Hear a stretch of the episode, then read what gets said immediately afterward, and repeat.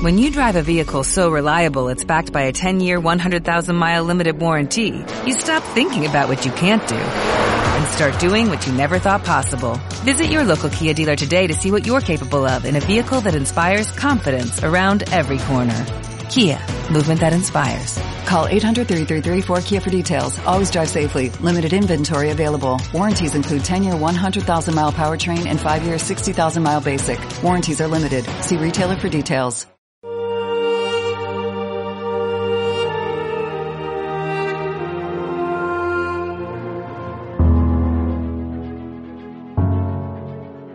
En aquel tiempo, los apóstoles volvieron a reunirse con Jesús y le contaron todo lo que habían hecho y enseñado.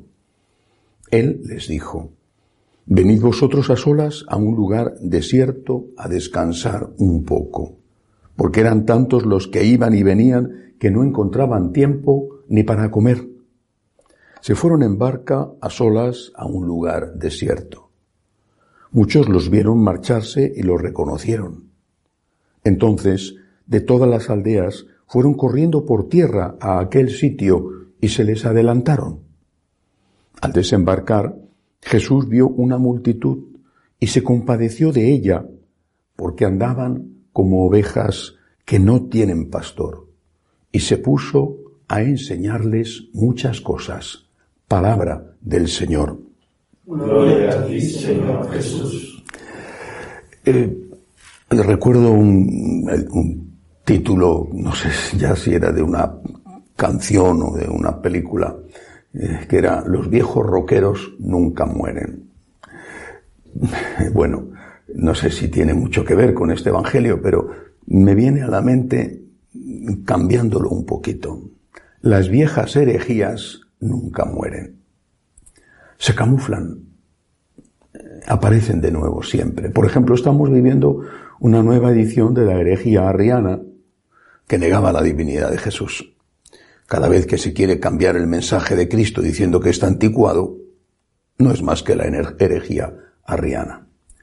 Pero hubo otra herejía en la Edad Media terrible contra la cual luchó San Francisco y Santo Domingo, eh, la herejía de los cátaros, sobre todo en el sur de Francia, norte de España, norte de Italia. Los cátaros establecían un mundo simple, los buenos y los malos. Y los malos, pues podían hacer lo que quisieran, pero eso sí, los buenos tenían que ser muy buenos. Los malos eran, o los, los pecadores, bueno, eran los laicos, a los puros, así se les llamaba, a los puros, a los buenos, a los perfectos, a eso se les exigía absolutamente la perfección. La Iglesia condenó esta herejía enormemente peligrosa. ¿Por qué? Porque después de Dios nuestro Señor y la Santísima Virgen María, la Inmaculada, todos somos trigo y cizaña. Todos. Y cuando digo todos me refiero a todos. Ahí están los santos como ejemplo que han estado continuamente pidiendo perdón por sus pecados. Siendo trigo y cizaña todos nosotros, no podemos pensar que hay cosas que nos están permitidas porque somos del grupo de los pecadores, y ya que estamos en el barro, pues venga barro. Y hay cosas que a los que están en el grupo de los puros, de los perfectos, no les están permitidas en absoluto. Y me refiero a esto porque es lo que está pasando con el tema de la evangelización y de los sacerdotes. A los sacerdotes se les pide que sean puros, perfectos. En cambio, oye, los laicos, los laicos pueden confesarse, si es que se confiesan, claro, de los pecados más horrendos y no pasa nada.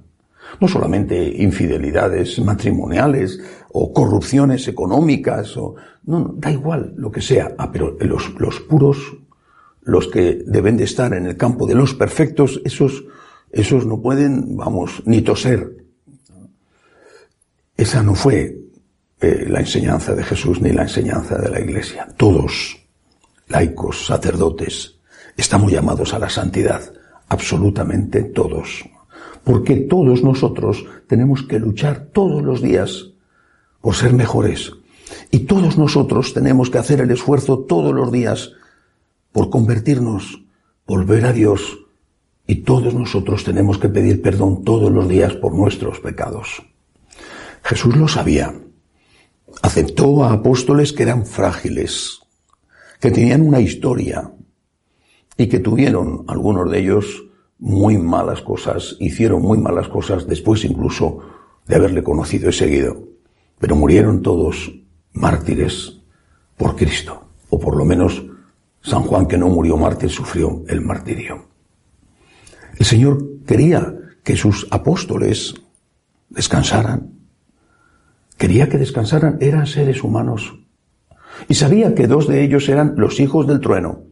Pero los quiso muchísimo a Santiago y a Juan. A uno le confió la misión y al otro le confió a su madre. Y tenían defectos y sabía cómo era San Pedro. Y le confió la iglesia. ¿Hacemos esto nosotros con los sacerdotes? Es una pregunta que hay que hacerse. Pienso, por ejemplo, en nuestra misión en, Guatemala. Celebran entre los dos sacerdotes que hay allí 14, 15 misas en el fin de semana.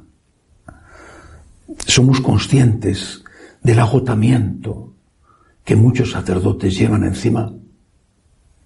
Y luego, por otro lado, no solamente no se les ayuda, sino que se les exige hasta lo más mínimo. No digo ya los pecados graves o los delitos, mucho menos, claro, sino hasta lo más mínimo. Se les exige la perfección. Ni una tos, vamos, ni un mal día, ni que un día pierdas la paciencia, porque tú eres de los cátaros. Eres cátaro, eres un hereje en el fondo. Tú eres de los que exigen esa perfección, que por supuesto tú no tienes, ni siquiera muchas veces la intentas. Y ligado a esto está lo de la evangelización. El Señor dijo, para todos están como ovejas sin pastor. No dijo esto solo para los curas, sino para todos. Es misión de todos evangelizar, de todos. Claro, por supuesto, de los sacerdotes, en primer lugar, sí, ninguna duda. Pero es misión de todos. La inmensa mayoría de la gente ya no se va a encontrar con un cura porque no los hay o porque no van a ir a la iglesia a buscarlos. Pero todavía hay laicos católicos, laicos que tienen que dar testimonio, laicos que tienen que tener formación. Ayer hablaba de la formación, pero ¿quién se preocupa por formarse? ¿A cuántos lamentos si el cura no hace una buena humilía? No estoy justificando las malas homilías. ¿Cuántas quejas?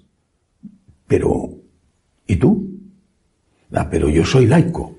Yo no tengo por qué saber teología. Yo no tengo por qué saber explicar nada de la palabra de Dios. Yo no tengo por qué ser testigo en medio de los hombres. Para eso están los curas. Herejía de los cátaros. Los puros y los pecadores. Pues esto no es el catolicismo. ¿Tú eres laico? ¿Tú estás bautizado? Tú tienes que ser un apóstol. Tú tienes que ser un evangelizador. Así fue en la primitiva iglesia. ¿O es que solo evangelizaban los apóstoles y después sus ayudantes, los presbíteros y los diáconos? Pues no. Por ejemplo, la evangelización en las familias la hacían los padres de familia. Estás tú evangelizando tu familia y no me refiero solo tu familia más inmediata, eh, tu, esposo, tu mujer, eh, tus hijos, sino un poquito más ampliada, tus primos, tus tíos.